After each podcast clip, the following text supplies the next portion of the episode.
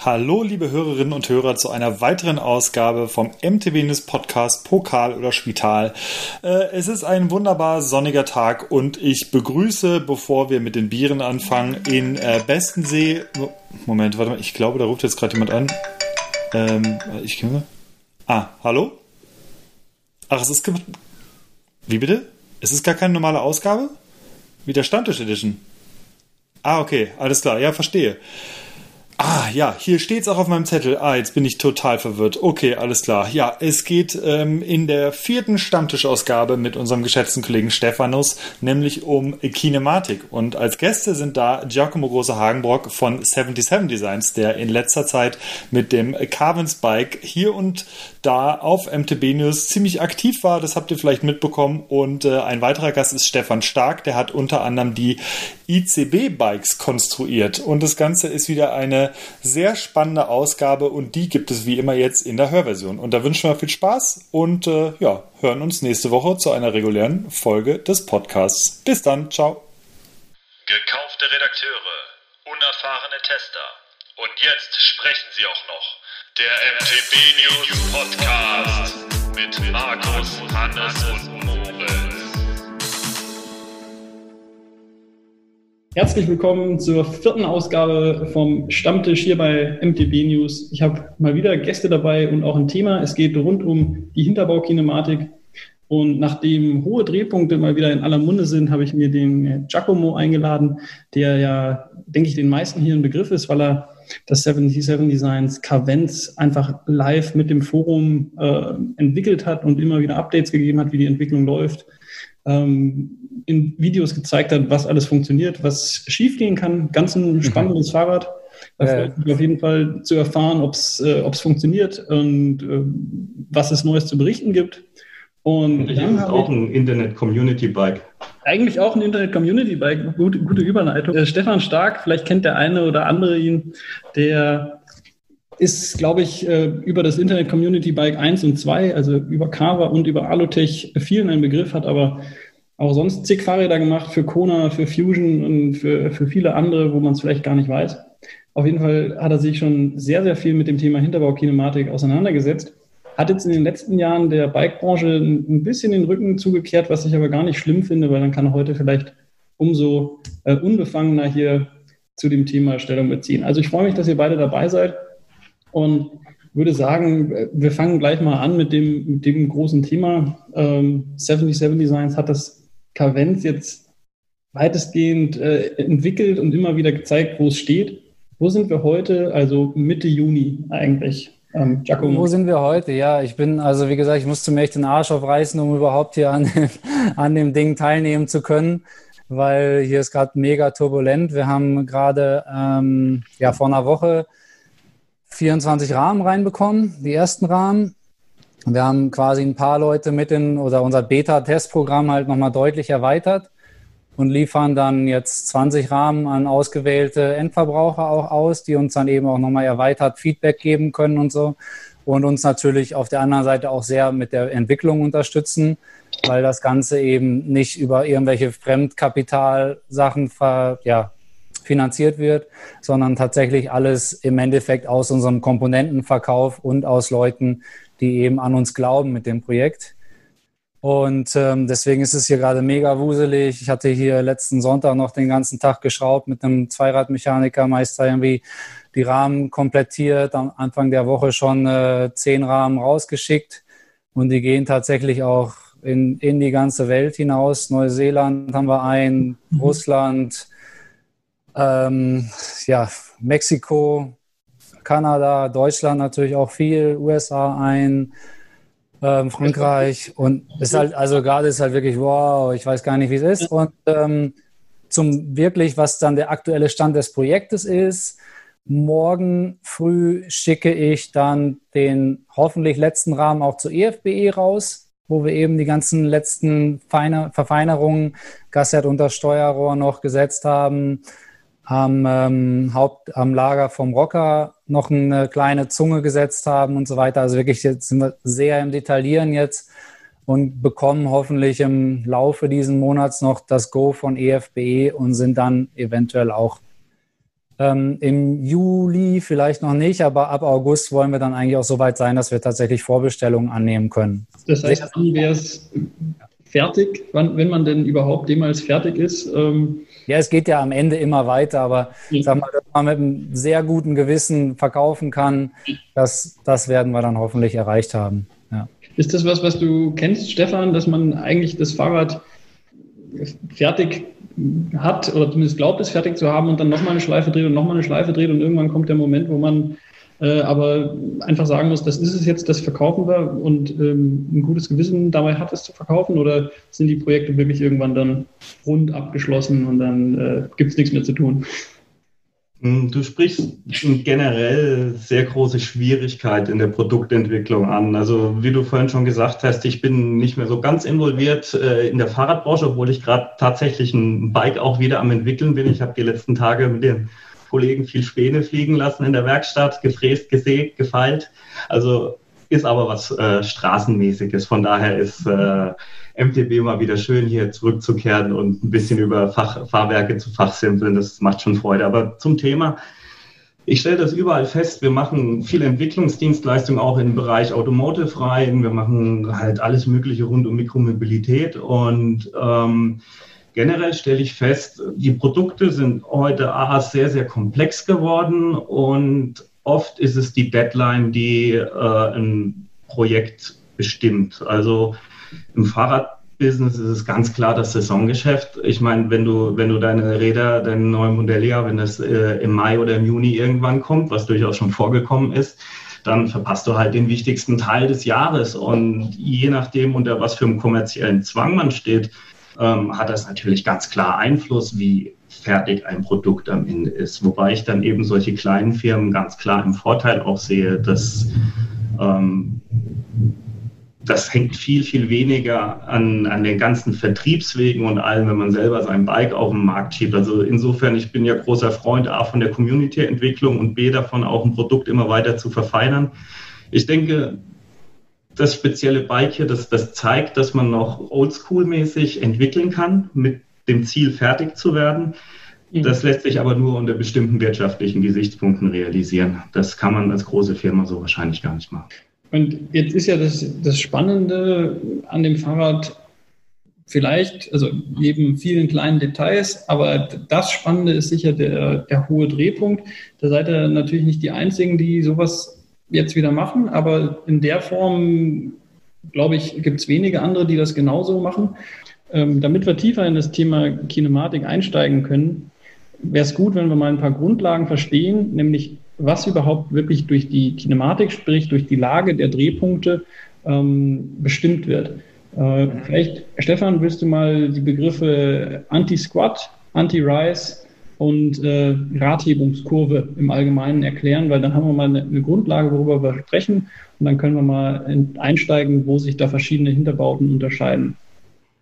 Also das Prinzip ist letztendlich, ähm, wir haben eine Drehbewegung im Hinterbau und äh, um diese Drehbewegung herum wirken Momente.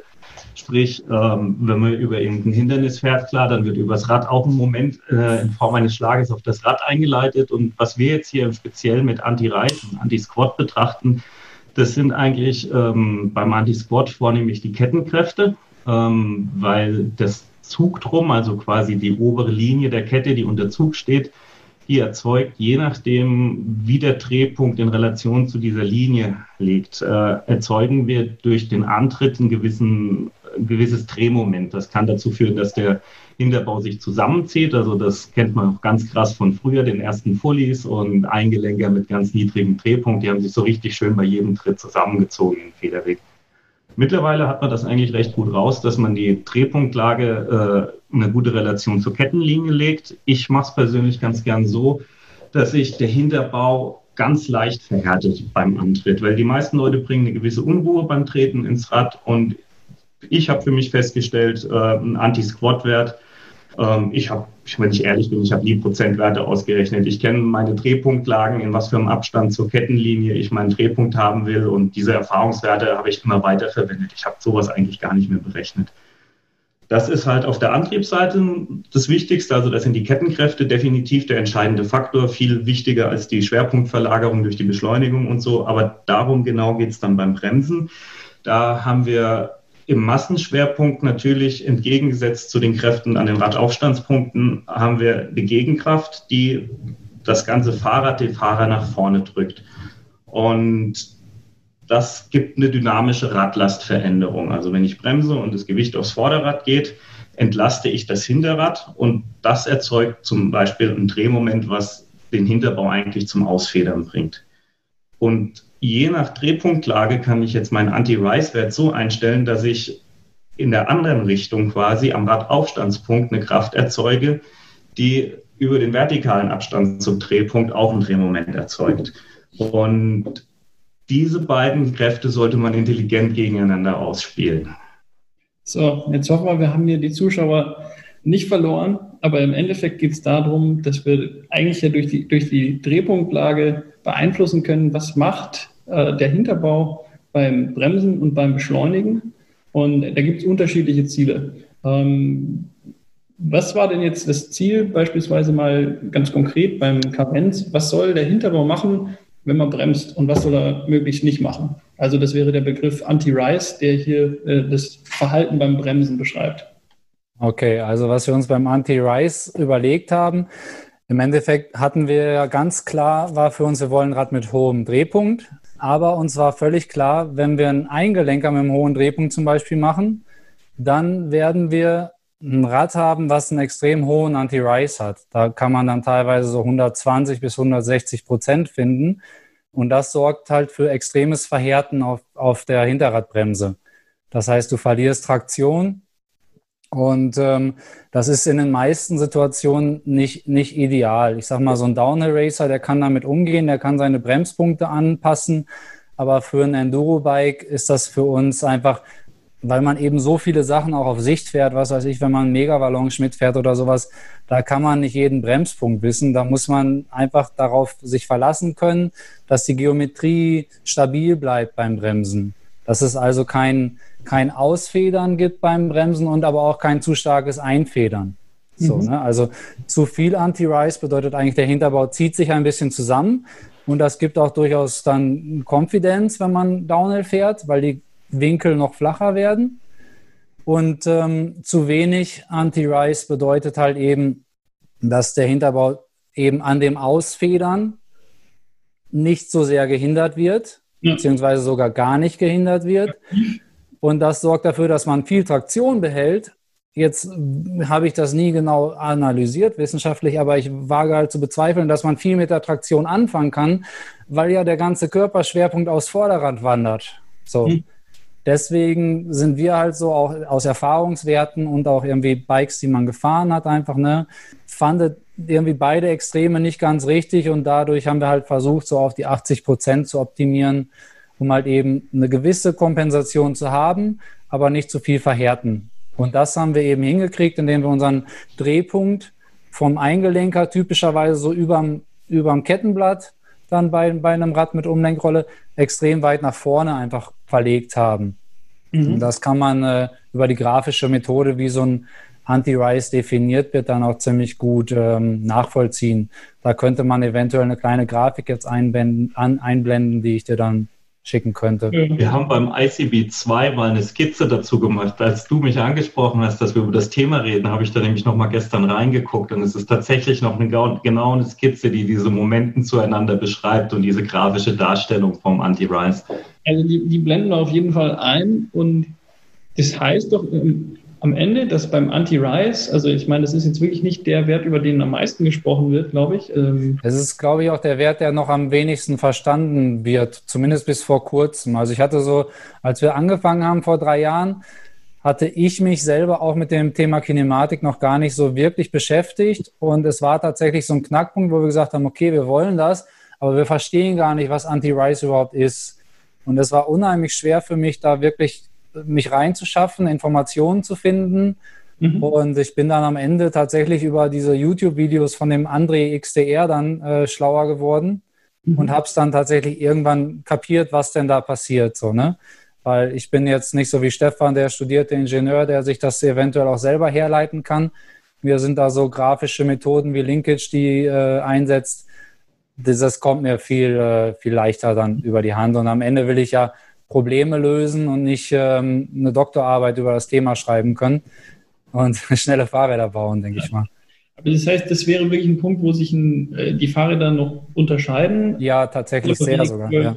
drüber gesprochen. Mhm. Und es ist, glaube ich, auch ein Punkt, äh, wo, wo man mal sagen muss, man kann diesen, äh, diesen Wert mit einem einfachen Eingelenker schlechter beeinflussen, als wenn man eine Abstützung hat, weil man beim, beim Eingelenker natürlich jetzt nur, ja, im Grunde, was, was Anti-Rise und Anti-Squat angeht, nur einen Drehpunkt hat, über den man spielen kann, oder? Kann man das so sagen, dass da der, die, vielleicht die Findung des Kompromisses ein Stück schwieriger ist bei einem Eingelenker ohne Abstützung, also jetzt zum Beispiel bei einem Orange, bestimmt man sowohl Anti-Rise, was das Bremsen äh, beeinflusst, als auch Anti-Squat, was äh, das Beschleunigen beeinflusst, über einen Punkt und muss hier einen Kompromiss finden, oder kann man das nicht so sagen? Naja, der Punkt bewegt sich halt nicht im Raum, ne? Also bei, bei allen äh, nicht-Eingelenkern, sage ich mal, abgestützt ist eigentlich fast egal, aber es geht darum, dass eben der Drehpunkt nicht mit der Hinterradachse direkt verbunden ist. Das ist ja, macht ja eigentlich ein Eingelenker, wo man tatsächlich sieht, also mit dem Auge erkennen kann, wo der Drehpunkt sitzt. Ähm, das ist tatsächlich, ja, sag ich mal, da kann man dem Auge sehen, okay, das Rad wird sich ungefähr so verhalten, aber ansonsten ist es halt sehr viel schwieriger, weil man eben das Instant Center irgendwie definieren muss Mhm. Und, äh, und das dann eben auch sich durch den Raum bewegt. Bei unserem Rad bewegt sich zum Beispiel der, das Instant Center, es fällt über den Federweg ab und dadurch können wir halt auch nochmal die Anti-Squat-Kurve nochmal schön am Ende richtig stark abfallen lassen und für noch weniger Pedalrückschlag sorgen.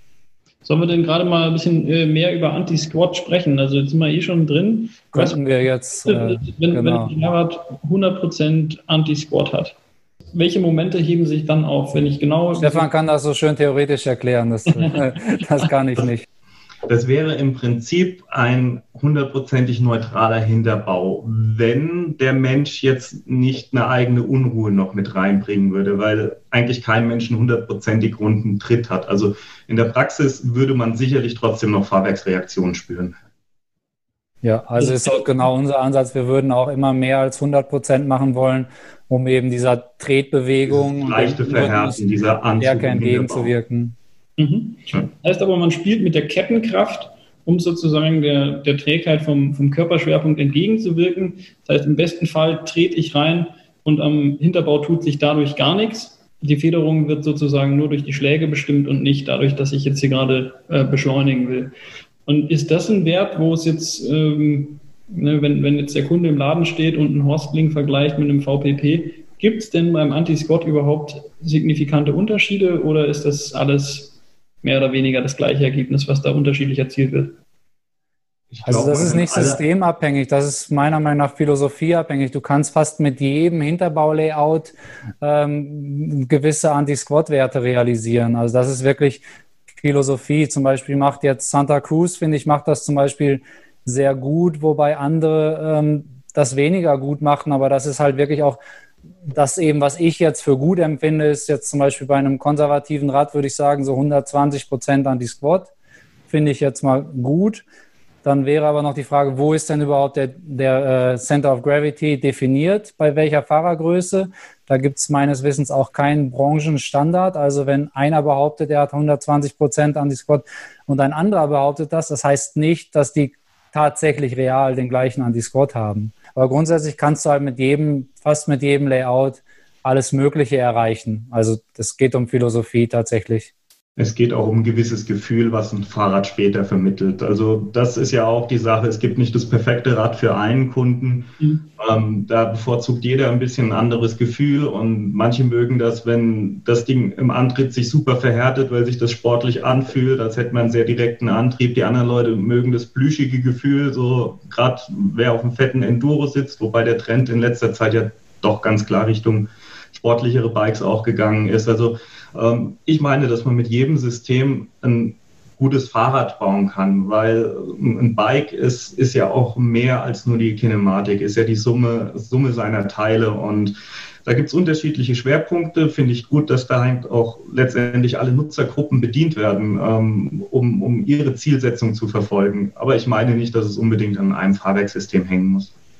Okay, das heißt, äh, klare Botschaft, wenn, wenn, jemand sagt, Horstlink ist besser als abgestützter Eingelenker, ist eigentlich ein Schmarrn. Man kann beide Systeme verhunzen, man kann beide, oder, oder alle, ja, also inklusive Shortlink, VPP, äh, egal in welche Richtung sich die, die Hebel drehen, man kann die Systeme äh, gut und schlecht auslegen und gut und schlecht ist dann auch nochmal eine subjektive Einschätzung. Das heißt, das ist zu einfach, wenn man sagt, hier, dieses System ist überlegen, auch wenn das natürlich jeder Hersteller so machen wird, weil es sich dann gut verkaufen lässt. Ja, wenn du deine Patente hast, dann willst du die natürlich auch geschickt einsetzen. Dann willst du die, ist ja klar.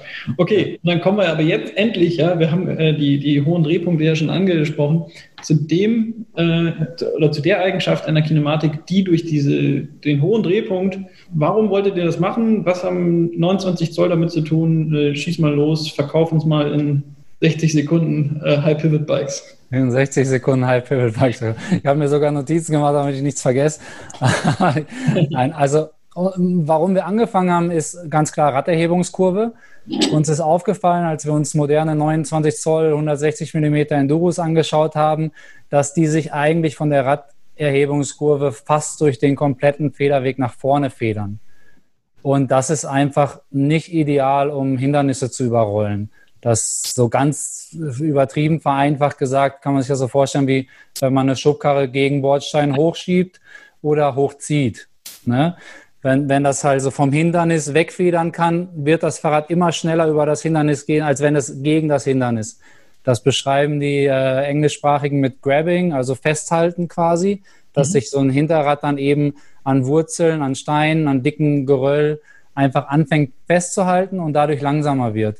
Das heißt, wir haben Potenzial gesehen, dass du mit einer Raderhebungskurve nach hinten gerichtet auf einem Rad bei gleichem körperlichen Einsatz und Anstrengungen schneller rollen kannst. Ohne, also, dass halt wirklich tatsächlich am Ende der Athlet schneller sein kann, ohne sich mehr Mühe geben zu müssen.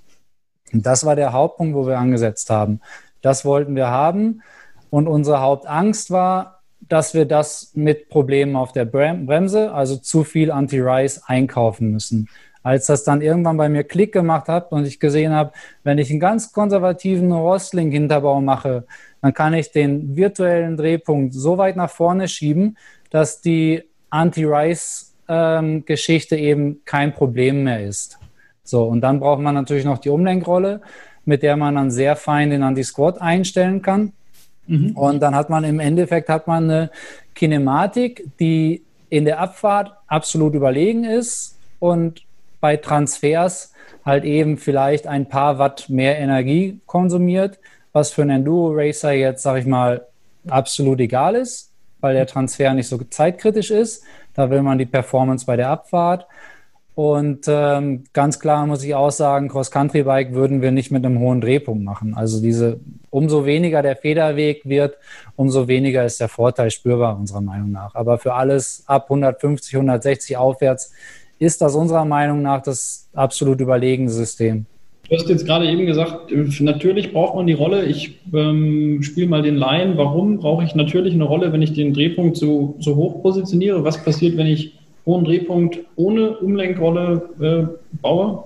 Ja, dann knallt dir halt bei jedem äh, Einfedern das Pedal ins Knie, weil dann hast du Umle äh, Pedalrückschlag jenseits von Gut und Böse. Ich habe es nie mir angeschaut, was passieren würde ohne die Umlenkrolle bei unserem Rad, aber ich würde mal denken, da hat man dann eher so 45 Grad oder mehr Pedalrückschlag. Also das ist komplett unfahrbar wäre das. In dem Moment, wo man das Fahrrad komplett einfedern würde, würde, hätte tatsächlich der Hinterbau äh, das Bestreben, durch, die, durch den Zug an der Kette die, die Kurbel zu drehen, eben ja. um ja, bis zu 45 Grad. Und das ist genau. hoch unangenehm, weil entweder drehen, drehen sich die äh, Kurbeln, dann, dann müssen die Beine das mitmachen. Oder die drehen sich nicht, aber dann kann der Hinterbau nicht arbeiten. Also mhm. kommt, glaube ich, auch ein bisschen der Irrglaube her, dass ähm, Eingelenker zu viel Pedalrückschlag haben. Weil das ist auch wieder Schwachsinn. Das ist wieder, kommen wir wieder dahin zurück, wo wir vorhin schon drüber gesprochen haben, dass man eigentlich mit jedem System gute und schlechte Fahrräder machen kann. Und früher teilweise eben einfach bei Eingelenkern die Drehpunkte etwas zu hoch lagen. Und ja. dadurch hatten die Bikes dann eben Pedalrückschlag. Ich sehe aber noch einen wesentlichen Punkt äh, äh in Verbindung High Pivot mit Umlenkrolle ist natürlich auch ganz klar wieder die Anti-Squat-Geschichte, weil ich ja, ja den Zug genau. von meiner Kette verlege. Ich glaube, das ist für, für den fahrerischen Alltag fast noch entscheidender. Weil das ist wirklich auch ein extrem spannender Punkt, den man da hat. Ich sag mal, ähm, ein Rad mit einem hohen Drehpunkt hat so eine Art natürlichen Anti-Squat. Also man müsste theoretisch weniger Pedalrückschlag in Kauf nehmen, sowieso, um den gleichen Anti-Squat zu haben. Dann kann man jetzt natürlich aber auch hingehen und sagen, bei den meisten Rädern ist der Pedalrückschlag in Ordnung. Wir nehmen einfach noch mehr Anti-Squat. So, und das Rad beschleunigt einfach eben noch besser und kann aber trotzdem beim Klettern, trotzdem, dass der Hinterbau sich verhärtet anfühlt, trotzdem auch noch einfedern und auf Hindernisse reagieren und Traktion hochhalten. Und das ist wirklich super spannend. Und ein weiterer sehr interessanter Punkt ist ja, der Produktentwickler kann ja die Kinematik immer nur auch auf eine Kettenblattgröße optimieren.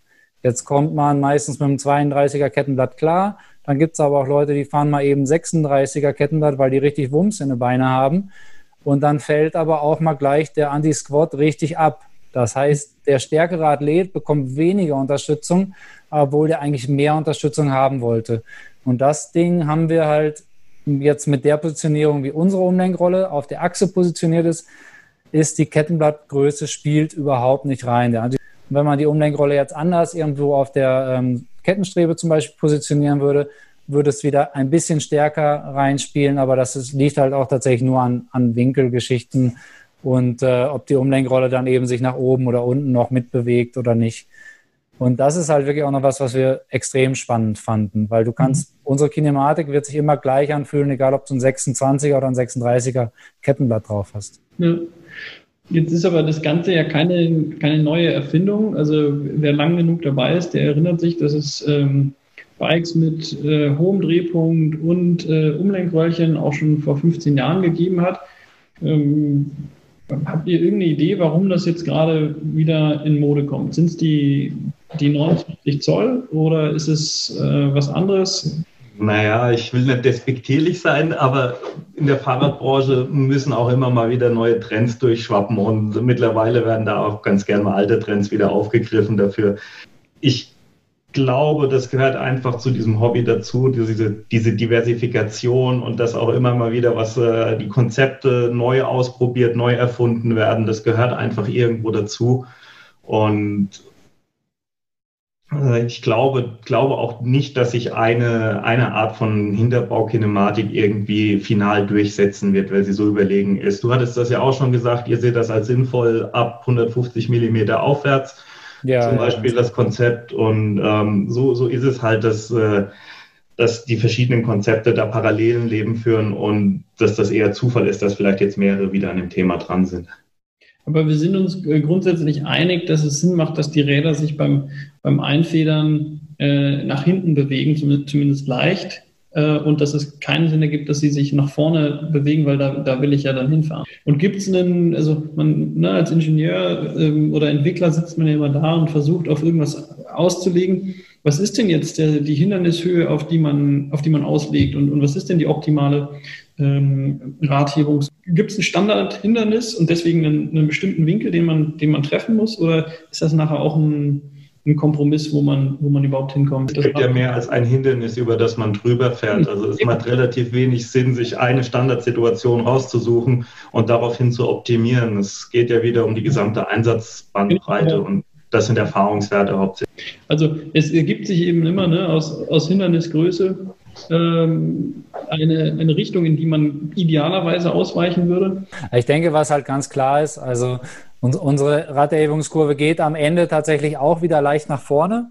Also ich glaube, an der extremsten Auslenkung sind wir 16 mm nach hinten und komplett eingefedert sind wir dann nur noch 12 mm nach hinten. In den Säg rein verlängert sich unsere Kettenstrebe von 4,25 auf 4,36. Mhm. Heißt, viele sagen zum Beispiel auch, wow, ihr habt aber so eine kurze Kettenstrebe, das kann ich ja gar nicht fahren und deswegen geben wir quasi in der Geometrietabelle auch gleich immer die Kettenstrebe in Sec-Position an, weil das eben das ist, was man auch fühlt. Und mhm. da andere eben eher so komplett vertikal oder leicht nach vorne einfedern, ist das halt, was die im ausgefederten Zustand angeben, sehr viel näher dran an dem, was, was man in Sägposition dann auch fährt. So. Mhm. Das ist halt wirklich auch noch was, was bei uns sehr ja, ein großer Unterschied ist im Vergleich zu anderen.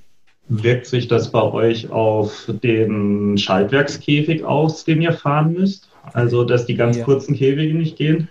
Also ich habe von vielen Leuten, die extremere Räder haben, also mit extrem, mit deutlich höherem Drehpunkt, die haben mir tatsächlich am Anfang, haben mir da viele Leute Feedback gegeben und gesagt, ja, du wirst irgendwie Schaltwerke wegschmeißen ohne Ende und so, aber wir sind halt, sag ich mal, sehr moderat daran gegangen. Wir wollten jetzt nicht so einen übertrieben hohen Drehpunkt, was weiß ich, so wie Zero D oder sowas machen, wo das einfach einen halben Meter dann nach hinten ausfedert.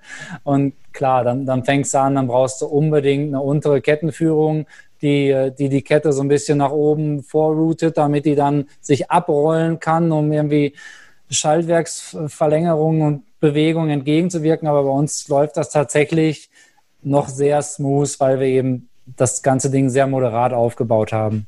Aber das finde ich gerade ein super geiles Beispiel, was du sagst. Äh, so typischer Zielkonflikt in der Entwicklung, wo ein System, was gut funktioniert, eigentlich selten ein System ist, was nur auf einen einzigen Wert ausgelegt ist, ein Anti-Squat oder ein Anti-Rise. Ja. Weil wie du es gerade gesagt hast, kommen noch tausend Randbedingungen dazu, wo ja, du ja, genau. sagen musst, okay, ich baue mir hier auf, auf, der Seite so viele Nachteile ein, das bin ich nicht mehr bereit zu akzeptieren und nehme dafür einen vielleicht etwas schwächeren Kennwert, den ich eigentlich erreichen wollte. Genau, wir haben halt, das ist das perfekte Beispiel für so eine. Ja. Ähm, die Idee war halt, also wir, wir wollen halt nicht uns vergleichen mit anderen Rädern, die ein Rad mit hohem Drehpunkt haben. Also die haben die, fast alle anderen Räder mit hohem Drehpunkt haben eine extremer nach hinten gerichtete Raderhebungskurve als wir.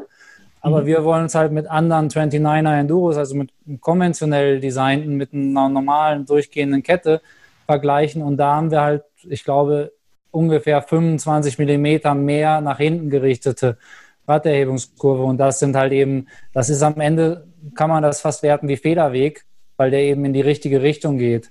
Ist denn jetzt euer System oder, oder wir können ja auch mal über, über extrem erfolgreiche Downhill-Bikes äh, sprechen, wie jetzt zum Beispiel das äh, Commensal oder, oder Snorco, ähm, die beide auch einen sehr hohen Drehpunkt haben, dann eben mit Umlenkrolle und, und mit Kettenführung, um das Problem mit der, mit der Kettenlängung in den Griff zu bekommen. Ist das grundsätzlich jetzt kinematisch was anderes als ein äh, Balfa BB7, was witzigerweise jetzt, glaube ich, 20 Jahre alt wird? Und mhm. schon im Namen äh, drin hat ja BB7 stand damals eben für, für Bottom Bracket 7 Inch. Das bedeutet, der Drehpunkt war ein Eingelenker, war einfach mal 7 Inch, sprich irgendwie ja. 18 Zentimeter äh, über dem Innenlager. Ja. Dazu kam noch, es war ein 26 Zoll Bike, das heißt, äh, mit, mit hohem Tretlager, ja, war, war ja, genau. so in Mode. Das heißt, das Tretlager lag eh schon über der Hinterachse, dann der Drehpunkt nochmal 7 Inch oben drüber und nach hinten. Das heißt, das hatte wirklich äh, wie auch das C-Road, was du gerade schon angesprochen hast, äh, eine, eine, wirklich eine Radhebungskurve, die, eine Idee war, dass das quasi parallel mit der, mit der Gabel einfedert. Ja. Damit sich auch der Radstand beim Einfedern nicht verkürzt, sondern. sondern die Idee finde ich äh, spannend eigentlich auch davon. Ich meine, das beantwortet jetzt nicht deine Frage, aber es ist ein anderes Thema, was ich auch mal mit dem ähm, Entwickler von YT auch mal diskutiert habe, als er mir so sein Feedback gegeben hatte äh, zu eben Rädern mit hohem Drehpunkt. Und da meinte er halt ganz klar, sein, seine Befürchtung ist, dass du hast die Achse, die Achse und beim Einfedern, wenn die beiden so laufen, dann passiert mit deinem Tretlager das hier, ne? Das mhm. heißt, dein Schwerpunkt shiftet extrem und er meinte halt so, dass ich eben darauf achten sollte, dass diese Bewegung vom Tretlager beim Einfedern nicht zu stark wird, weil sonst hast du in, in Kurven wo das Fahrwerk dann einfedert in hart gefahrenen Kurven, verschiebt sich dein, Dreh, äh, dein, dein Schwerpunkt auf den Vorder- und Hinterrad so stark, dass du Traktionsprobleme kriegst und dann anfängst mit dem Oberkörper zu kompensieren und das teilweise sich wohl sehr komisch anfühlen muss. Habe ich selber nicht erfahren, aber das hat mir genug zu denken gegeben, dass ich das mit, äh, mit in unser Design mit eingebracht habe und deswegen eben auch nicht zu hoch sein wollte vom Drehpunkt. Mhm.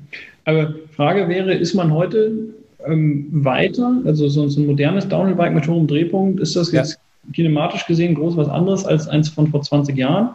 Oder ist es eigentlich kinematisch relativ ähnlich? Ähm, hat halt eine krass andere Geometrie, größere Räder, ähm, anderen Dämpfer, aber ist. Ja, also ich glaube, es gibt vielleicht mehr Verständnis für die Positionierung der Umlenkrolle.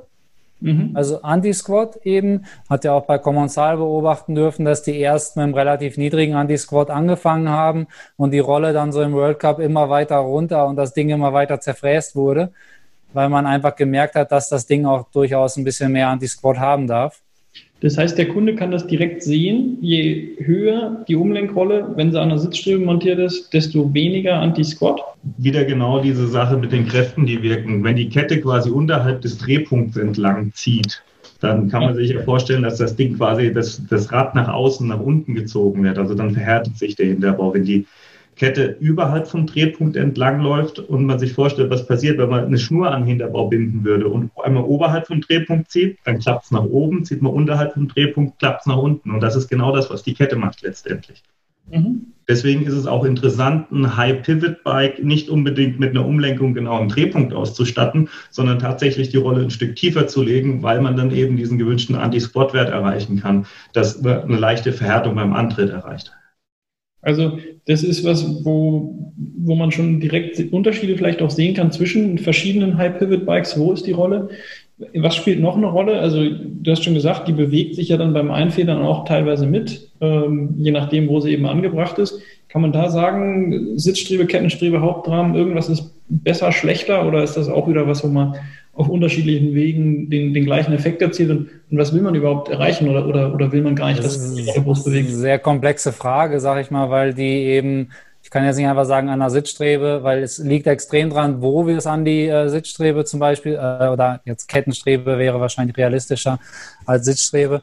Wenn wir die jetzt an die Sitzstrebe äh, machen würden, was wir am Anfang auch hatten, was dann allerdings zu Patentschwierigkeiten geführt hat, weil es da eben ein Patent gibt, was irgendwie sag mal, vereinfacht gesagt, alles patentiert, wo die Umlenkrolle nicht am Hauptrahmen und nicht an dem Bauteil, wo das Hinterrad drin sitzt, befestigt ist. Ja, okay, das äh, haben wir nicht gekannt vorher.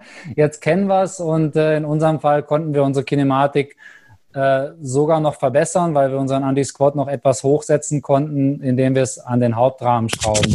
Damit, dass wir es jetzt an die äh, Hauptlagerachse schrauben, sind wir technisch am Hauptrahmen dran. Und ähm, dem Patentinhaber geht es eben darum zu schützen, die Idee, dass die Umlenkrolle in einer bestimmten Kurve im Verhältnis zum Einfedern äh, sich mitbewegt. Und das hat ein enormes Potenzial für Feintuning. Nur wir haben eben festgestellt, dass es eigentlich total Overkill ist. Was wir nämlich vorher hatten, als wir das Patent verletzt haben, hatten wir das tatsächlich so, dass uns unsere Umlenkrolle sich ein ganz paar Grad nach vorne gedreht hat beim Einfedern, dadurch ein bisschen abgefallen ist und dadurch unser Anti-Squat über den Federweg noch ein bisschen stärker abfällt. Da mhm. wir aber bei einem Rad mit einem hohen Drehpunkt eh schon so gut wie gar keine Probleme mit Pedalrückschlag haben, also wirklich nicht spürbaren Pedalrückschlag haben, trotz 160 Prozent Anti-Squat haben wir, glaube ich, so im Durchschnitt, ähm, war uns das dann egal. Dann haben wir einfach gesagt, komm, hau das Ding auf die Mitte der Achse, also an, an den Hauptrahmen, da haben wir halt 170 Prozent Anti-Squat und ein halbes Grad mehr Pedalrückschlag als gar keinen, so übertrieben gesagt. Und fertig sind wir damit. Ne? Mhm. Das äh, haben wir dann eben schnell gebastelt und getestet und alle haben es für gut befunden, weil das Einzige, was passiert ist, das Ding hat ein bisschen mehr Bums beim Klettern und sonst gibt es keinen Nachteil so. Mhm. Und jetzt muss ich doch, weil wir gerade so, so tief, tief drin sind in, in der Kinematik und was macht die Kette und was macht die Bremse, mal ganz ketzerisch fragen und, und vielleicht ist da jetzt der äh, momentan ziemlich unbefangene Stefan der Richtige, um das zu beantworten. Wie groß ist jetzt der Unterschied von zwei Bikes, die von mir aus 25 Millimeter andere Radhebungskurve haben, verglichen mit zwei Bikes, wo das einfach, eine einfach einen, einen geilen Downhill-Reifen drauf hat und das andere einen Cross-Country-Reifen? Also kann man, ich weiß, es ist natürlich unmöglich zu vergleichen seriös, aber wie groß. Ich antworte genauso ketzerisch, wie du fragst, und ich sage einfach mal, dass niedrig geschätzt 90 Prozent der Fahrer den Unterschied nicht wahrnehmen werden. Bezüglich Radhebungskurve. Ja, das ist die Behauptung, die ich in den Raum stelle. Also ist jetzt steil, aber kann gut sein. Ne? Also man, man muss auch immer überlegen, wer sind, wer sind die Fahrer, wer sind die Kunden. Wir haben natürlich hier im, im Forum schon eher die, die es wirklich im Detail interessiert und, und die dann hoffentlich auch sich auf dem Trail damit auseinandersetzen. Aber auch das sind ja nochmal zwei unterschiedliche Paar Schuhe. Ne? Also genau, also wenn ich da was zu sagen darf, ist, ähm, Also für uns ist, uns ist ganz klar bewusst, dass wir mit einem Prozent Marktanteil schon eine Riesenfirma hätten. Mhm. Zum einen. Deswegen ist uns das ganz egal, wenn 90 Prozent das wahrscheinlich nicht spüren. Also was wichtig ist zu verstehen ist, ich bin relativ groß mit 1,93 Meter. Das heißt, ich habe ein Problembewusstsein, was andere große Leute auch haben. Ich spüre Sachen beim Fahrradfahren, also beim Beschleunigen und beim Bremsen einfach stärker, weil mein Körperschwerpunkt oder der Center of Gravity, also der Gesamtsystemschwerpunkt bei mir einfach höher liegt als bei kleineren Leuten. Und dadurch kann ich halt auch Räder konstruieren, die für eine sehr spezielle Zielgruppe Vorteile bieten, die kleinere Leute, lass es 90 Prozent sein oder wie viel auch immer, gar nicht spüren können. Dazu kommt noch, wenn du nicht schnell genug fährst, wenn du nicht athletisch genug bist, kannst du diese Vorteile auch nicht spüren. Also hat der Stefan mit seinen 90 Prozent sicherlich recht, aber wir wollen auch definitiv nicht irgendwie mehr als 10 Prozent vom Kuchen haben. Das ist, das wäre schon utopisch. Wir wollen halt wirklich ein ganz spezielles Produkt für ganz spezielle Leute, die, die das Problembewusstsein haben und die es dann auch spüren können. Und, und dann möchte ich weiterfragen, äh, stellt sich mir die Frage, wie genau könnt ihr denn überhaupt auslegen? Du sagst gerade schon ganz, ganz richtig, äh, wenn man größer ist, liegt der beispielsweise der Schwerpunkt woanders, als wenn man kleiner ist. Mhm. Ähm, wenn man eine andere Kassette montiert oder wenn man einen anderen Gang fährt, äh, ändern sich auch wieder die Verhältnisse.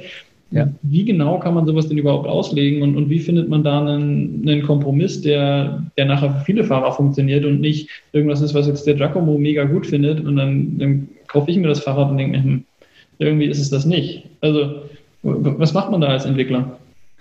Also äh, grundsätzlich ist es natürlich schon echt schwierig und ich habe jetzt zum Beispiel auch bei Lars gesehen, dass die mit ihrem neuen Carbonrahmen da sogar auch drauf eingegangen sind und ähm, bei kleineren Rahmen tatsächlich ähm, weniger Anti-Squat machen als bei größeren Rahmen und das ist natürlich schon mal eine super Sache.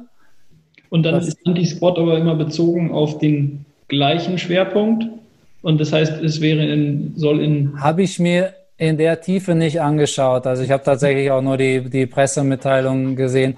Aber ähm, nein, ich, ich glaube, dass die das so gemacht haben, ähm, dass eben, dass wenn du jetzt 1,90 Meter groß bist, dann hast du, sagen wir mal, jetzt 100 Prozent an die Squat. Wenn du 1,70 groß bist, hast du bei dem kleineren Rahmen 100 Prozent an die Squat. So in etwa haben die es, glaube ich, tatsächlich aufgebaut. Und das ist auch sehr schlau irgendwie. Die haben irgendwie den gleichen Hinterbau genommen bei allen Rahmen und einfach, da sie in Carbon völlige Freiheit haben, was den Hauptrahmen, brauchen sie eh drei Mols oder so für drei Größen. Wir haben zum Beispiel auch, auch was das Sitzrohr angeht, ist ja auch ein nices Thema. Also wir haben sowohl mit Kinematik als auch das Sitzrohr haben wir, sag ich mal, den Luxus durch, dadurch wie unsere Kinematik aufgebaut ist, das mehr oder weniger zu ignorieren. Weil der kleinere Fahrer hat, sage ich mal, die gleichen Nachteile, also die gleiche äh, Drehzahl an Pedalrückschlag und das gleiche Verhärten auf der Hinterradachse wie der große Fahrer, mhm. spürt aber die Vorteile stärker. Insofern könnte man jetzt hingehen und wenn man jetzt ganz akribisch und verrückt wird, dann, dann macht man, sagt man ja, aber dann soll der auch, äh, dann soll er auch noch weniger Nachteile haben. Aber da bei uns zum Beispiel der ähm, Pedalrückschlag so extrem niedrig ist, dass du es eh schon fast nicht spürst. Also kannst du problemlos irgendwie Flat Pedals auch fahren, ohne dass dir der Fuß irgendwie verspringt beim harten Downhill oder sowas. Und äh, deswegen haben wir dafür das, die Notwendigkeit nicht gesehen. Weil sowas wie Lars das zum Beispiel macht mit einem Eingelenker, ist da die Notwendigkeit eventuell größer. Und äh, ja, wie gesagt, also das haben die sehr schön gemacht, habe ich bis jetzt aber woanders auch noch nicht gesehen, dass jemand da äh, drauf eingegangen ist. Also ich kann mich daran erinnern, vor vielen, vielen Jahren, es war tatsächlich ein Kunde, der das mal wollte, ähm, vier Größen mit vier angepassten Kinematiken. Ähm, das ist das einzige Mal, dass ich das irgendwo erlebt habe, dass das tatsächlich einer den Aufwand betreiben wollte. Aber in der Praxis fällt es meistens äh, der Produktion der Einfachen zum Opfer, dass, dass man da anfängt, verschiedene Kinematiken für verschiedene Rahmengrößen zu machen, wobei ich es technisch absolut sinnvoll finden würde. Ja gut, und der Witz ist natürlich auch, es wird nie jemand erfahren, weil jeder Mensch hat nur eine Körpergröße. Das heißt, es ist unmöglich herauszufinden, wie, also bei Geometrie übrigens das Gleiche, ne? Äh, wenn der Entwickler halt Größe L fährt, dann weiß er, wie sich L fährt. Aber wenn er sich auf M hockt, dann hilft das wenig, wie ein M-Kunde M empfindet. Ne? Also bei der Kinematik genau das gleiche Thema. Deswegen ähm, ge gebe ich euch völlig recht, super spannend und ähm, absolut richtig und sinnvoll, das so zu machen. Aber es das kann kein ist ein wesentlicher Faktor, der leider auch noch viel zu oft übersehen wird. Ähm, wesentlich größerer Einfluss von Größe S bis XL, würde ich sagen, ist das durchschnittliche Fahrergewicht. Und ich finde es zum Beispiel, Kinematik kann man noch gut mit leben, dass die gleich bleibt, aber dass zum Beispiel die Dämpferabstimmung, mit dem man so ein Fahrrad aus dem Laden kriegt oder bestellt, dass das äh, teilweise über vier Rahmengrößen dieselben Dämpferabstimmungen sind. Und das ist eher so der Fauxpas, den ich sehe, wo man sehr, sehr viel Potenzial einfach mal am Wegesrand liegen lässt. Mhm. Und dann ist es aber auch wieder wahrscheinlich so, ne, der Durchschnitt kriegt ein Produkt, was gut passt. Und je mehr man Randgruppe ist, desto schlechter funktioniert das Fahrrad oder desto so weniger. Normale Verteilung, ne? Umso weiter du am Rand bist. Irgendwann wirst du abgeschnitten ab, was weiß ich, 1,95 wirst du eh raus bei den meisten. Habt ihr euch eigentlich auch Alternativen zur Umlenkrolle angeschaut? Also äh, ich sag mal, eine, äh, früher gab es mal Bikes, die hatten dann einfach noch eine Sekundärkette äh, und auch Sea Road hat das so gemacht, weil die dann gleich natürlich noch das, das Getriebe da platziert haben. Mhm. War sowas jemals eine Option oder habt ihr gleich gesagt, nee, das, äh, wenn, wenn wir zwei Ketten am Fahrrad brauchen, dann können wir es auch lassen? Nein, wir wollten es schon so simpel wie möglich halten. Und ähm, also am Anfang war es ja tatsächlich gar nicht jetzt das Ziel, eine Marke aufzubauen und ein Fahrrad zu verkaufen. Es war ja für uns eine reine Forschungsplattform. Wir wollten wirklich, wir fanden die Idee super spannend, haben da Potenzial gesehen und ähm, wollten es ausprobieren. So und dann sind wir ja irgendwie hat sich einfach, man hat gemerkt so, oh, die Leute feiern das, die Leute finden das voll gut und dann hat sich das halt immer so Schritt für Schritt so weiterentwickelt und irgendwann war halt klar, okay, das ist, das kriegt eine riesen Resonanz irgendwie wir kriegen irgendwie E-Mails aus aller Welt, so das muss halt was werden. Und wir haben halt zwischendurch sogar nachgedacht, ob wir es irgendwem Dritten geben, aber das ähm, habe ich dann relativ schnell gestrichen, weil ich das Potenzial gesehen habe. Und ähm, ich glaube, wenn man, wenn man so ein Baby hat und das irgendwie aufbaut und da einfach wirklich komplett das genau so gemacht hat, wie man sich ein Fahrrad immer ja, gewünscht hat, weil ich stand wirklich an einem Punkt, wo ich angefangen habe zu entwickeln, habe ich gesagt, so, ich habe jetzt hier 77 Designs, ich kann mir locker über die Firma von irgendwie ein Rad kaufen und als Teileträger und dann muss ich privat nichts für bezahlen, alles easy. So, dann habe ich geguckt und es gab nichts, wo ich nicht irgendwie was hätte dran verbessern wollen. Und dann war das für mich halt der Startschuss zu sagen, so, dann musst du es halt selber anpacken und selber genauso machen, wie du willst. So, und deswegen, ja, das, das Ding muss so, wie es ist, ist aber auch ein großes Risiko, ne? wenn man dann äh, den, den eigenen Traum fährt und, und äh, also ein Wahnsinnsrisiko, ja, ja, ja. Also dass es funktioniert, aber wenn es dann nicht funktioniert, ist halt auch immer, man, man hat eine, eine Vision ne? und äh, weiß aber natürlich nicht, wie es tatsächlich ist, wenn man das so macht, wie man es sich gedacht hat. Und ihr, ihr fahrt jetzt ja natürlich auch nicht mit der mit dem ersten Schuss, sondern habt auch nochmal unterwegs wahrscheinlich äh, viel gelernt und so weiter. Ne? Also ja, genau. Also es kommt ja, wir haben natürlich auch einen gewissen Hintergrund. Irgendwie habe ich mit, ja, vor mehr als 20 Jahren habe ich äh, mein erstes Praktikum bei Nikolai gemacht und da auch schon den ersten Rahmen selber entwickelt und dann zwischendurch eigene Rahmen entwickelt, als Dienstleister gearbeitet und so, hatten wir natürlich schon eine ungefähre Vorstellung, was da auf uns zukommt. Aber ich meine, was Fakt ist, am Ende, am Ende mache ich das Ding alleine. So, und ähm, ich habe da meinen guten Freund, den Stefan, der hat auch am Anfang viel mitgeholfen, jetzt am Ende weniger, weil er auch zweifacher Vater ist mittlerweile. Und äh, es ist, kostet wahnsinnig viel Energie und ich bin einfach super dankbar, dass es Leute gibt, die daran glauben, uns auch in sehr früher Phase auch schon viele Freunde unterstützt haben und, ähm, und dass unser Komponentengeschäft halt einfach so wahnsinnig gut läuft und mittlerweile auch nicht mehr so viel Betreuung braucht, außer Kundenbetreuung und ab und zu mal die Produkte halt wirklich wieder auf den neuesten Stand bringen. Und dass wir tatsächlich aus diesen Quellen so eine Nummer finanzieren können, das ist schon, also das weiß ich richtig, richtig sehr zu schätzen. Ja, ist auf jeden Fall super cool. Und, und wenn es dann funktioniert, noch umso besser. Ähm, Stefan, wie war es bei dir? Hast du irgendwann mal das Erlebnis gehabt, dass eine Entwicklung ganz anders funktioniert hat als, äh, als gehofft? Oder ist das dann immer schon ziemlich das geworden, was man sich gedacht hat, was es wird?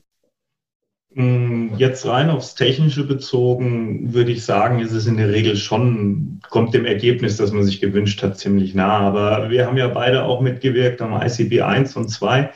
Und äh, so ein Pro Projekt besteht nicht nur aus dem Produkt an sich, sondern halt so tausend Dinge, die da drumherum geschehen müssen. Und da habe ich durchaus schon festgestellt, dass die Vorstellung, die man am Anfang hat, und die Realität, die danach eintritt, dass die nicht immer eins zu eins übereinander liegen. Also das, äh, das bringt so ein Projekt mit sich. Das ist ein unternehmerisches, Risiko, was man eingeht. Aber äh, die Belohnung, wenn man Erfolg hat, die ist natürlich was ganz anderes, wenn man sein eigenes Produkt in den Markt gebracht hat, wenn man da Liebe und Zeit und Energie reingesteckt hat und später dieses Produkt A in Händen halten kann und B dann tatsächlich noch einen kommerziellen Erfolg mit hat ähm, das ist natürlich die größte Belohnung, die man sich im Arbeitsleben machen kann, glaube ich. Eine größere Befriedigung kann es eigentlich nicht geben.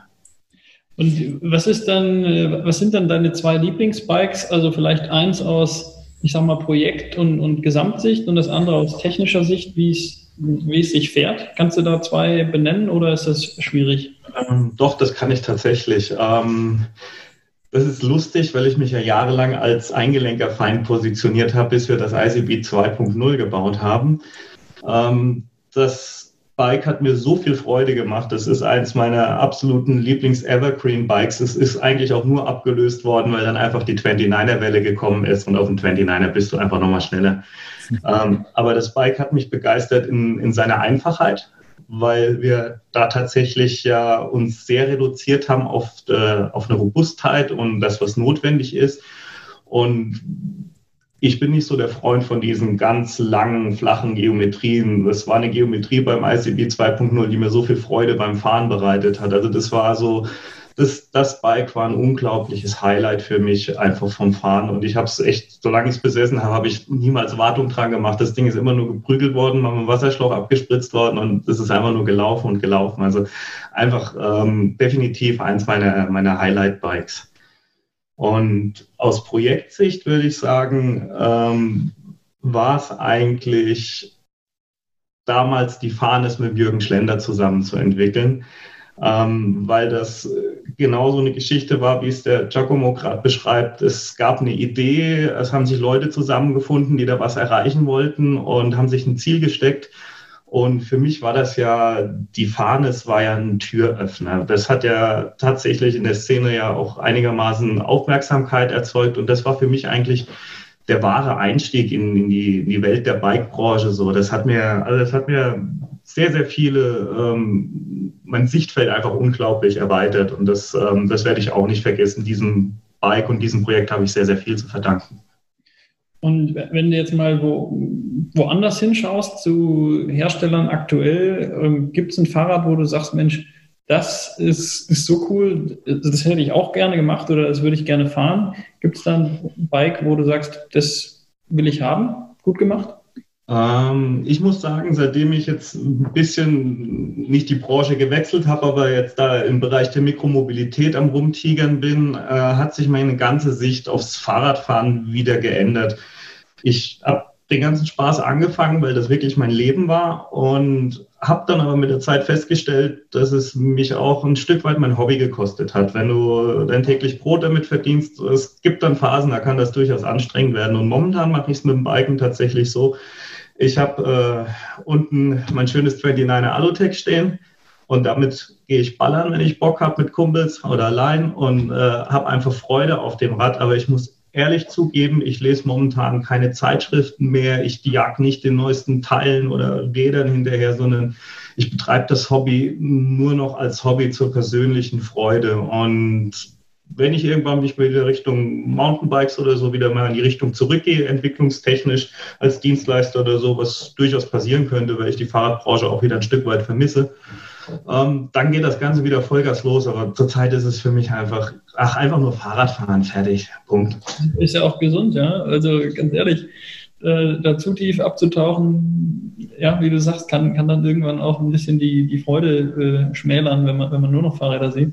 Ich meine, wir leben ja auch in der Modebranche, muss man daher sagen. Die Fahrradwelt, äh, ich habe das früher schon mal gesagt, was den Ladies ihre Schuhe und Handtaschen sind, sind den Herren dann ihre Bikes so ungefähr. Also ich merke das ja auch, wenn ich die Kollegen treffe, die da auch momentan noch voll drin sind, dann dieses, äh, die Reifen und da und die Gabel und da hast du dir die Kartusche eingebaut und bla bla bla bla bla. Es macht halt mega Spaß, ist Teil vom Hobby, aber für mich ist es momentan einfach nur das Radfahren. Ich weiß, dass da auch ab und zu mal eine Sau durchs Dorf getrieben werden muss, äh, um, um der Mode ein bisschen gerecht zu werden. Und ich sehe das alles mittlerweile viel, viel entspannter und renne da nicht mehr so hinterher.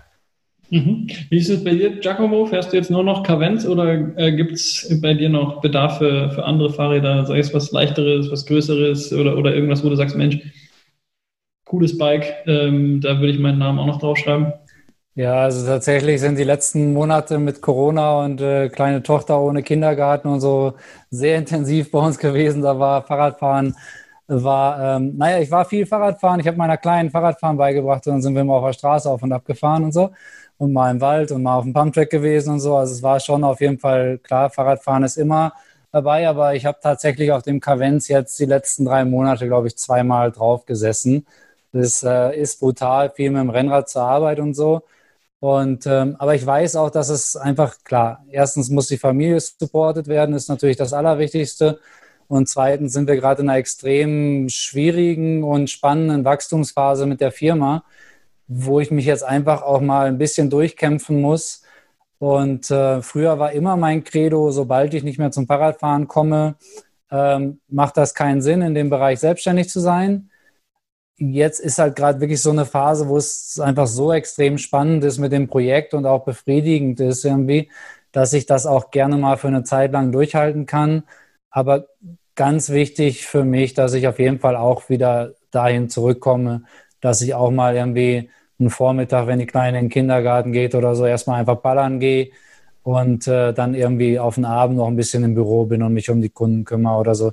Das, das muss schon sein, auf jeden Fall. Und ja, was andere Bikes angeht, ähm, dadurch, dass ich natürlich nicht mehr irgendwie zu jedem Enduro-Rennen irgendwie fahren kann, wegen Familie auch, ähm, wo das Kavenz dann tatsächlich auch zu Hause wäre und Alpen und so weiter, ähm, spinnen wir gerade, also ich mit dem Stefan zusammen, so ein bisschen an so einem Aggressive Cross-Country-Bike. Also ich glaube, normalerweise würde man das jetzt Down-Country nennen, aber Stefan wird es mir verbieten. Und ähm, ja. ja. also da, da hätten wir schon auf jeden Fall auch Bock, aber tatsächlich wirklich äh, jetzt kein Trailbike oder so, sondern richtig wirklich wenig Federweg und spaßige Geo und dann, ja, das, das fänden wir beide auch ziemlich geil. Also um wirklich eben vor der Haustür Spaß zu haben. Weil da ist das Kavenz auch gut, aber man ist natürlich wie, wie mit dem Panzer unterwegs hier, ne? Im flachen Münsterland.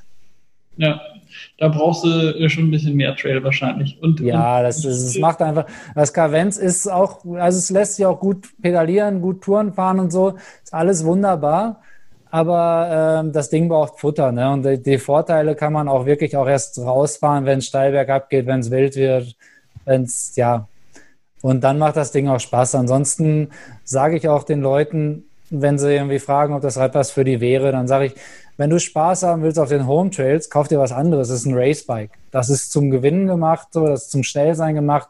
Aber da wirst du nicht irgendwie den höchsten Endorphin-Kick bekommen weil das ganze Ziel der Entwicklung ist, so safe wie möglich, dass du mit so viel Selbstvertrauen wie möglich, so schnell wie möglich irgendwo runterfahren kannst. Und da geht es eben darum, dass es nicht besonders aufregend ist, sondern einfach effizient. So, ne?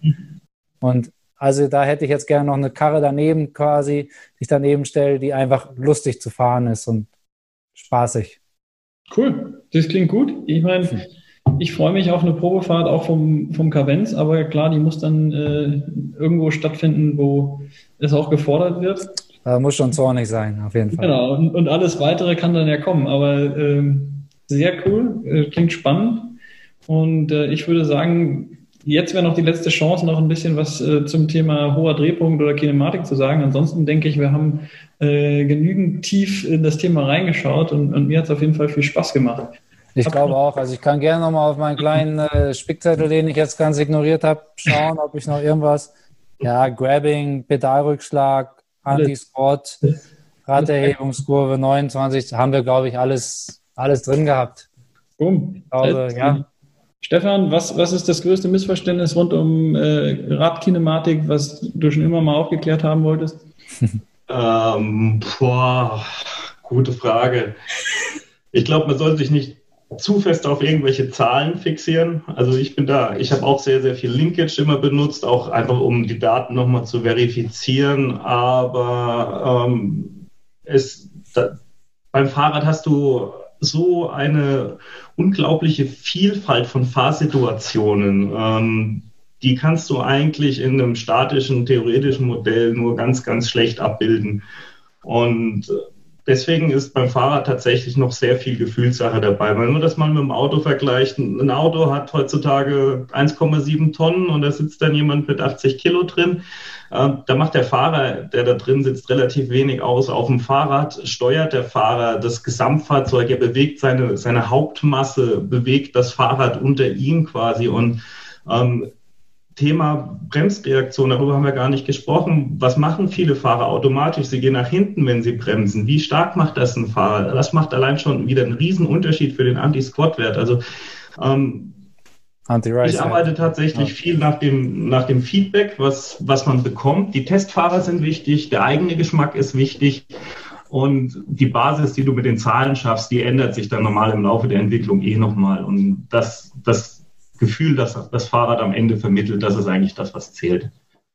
Und bei aller Liebe für die, für die Hebelverhältnisse und, und die Kinematik an sich, ist es natürlich wirklich äh, noch nicht mal die halbe Miete, ne? weil erst wenn dann ein Federbein dazukommt mit einer Dämpfung, die entsprechend eingestellt ist, mit einer Geometrie, die passt, ähm, mit einem Aufbau, der passt, äh, ergibt sich irgendwie ein Fahrgefühl. Und wenn, ich glaube, wenn man allein nur die Reifen oder von mir aus das Cockpit zu krass äh, verändert und, und nicht so hinbringt, wie, wie man es braucht, dann, dann kann die beste Kinematik sich schon wieder blöd anfühlen. Ne? Also das ist, glaube ich, wirklich was, wo man, wo man sagen muss, hey, ein Fahrrad ist am Ende ein Gesamtsystem und Kinematik ist wichtig, keine Frage, aber ist halt wirklich nicht alles und wenn jemand sagt, er kauft jetzt das Fahrrad, weil äh, da die Hebel in die richtige Richtung drehen, dann überschätzt er die Wirkung, glaube ich, ein bisschen.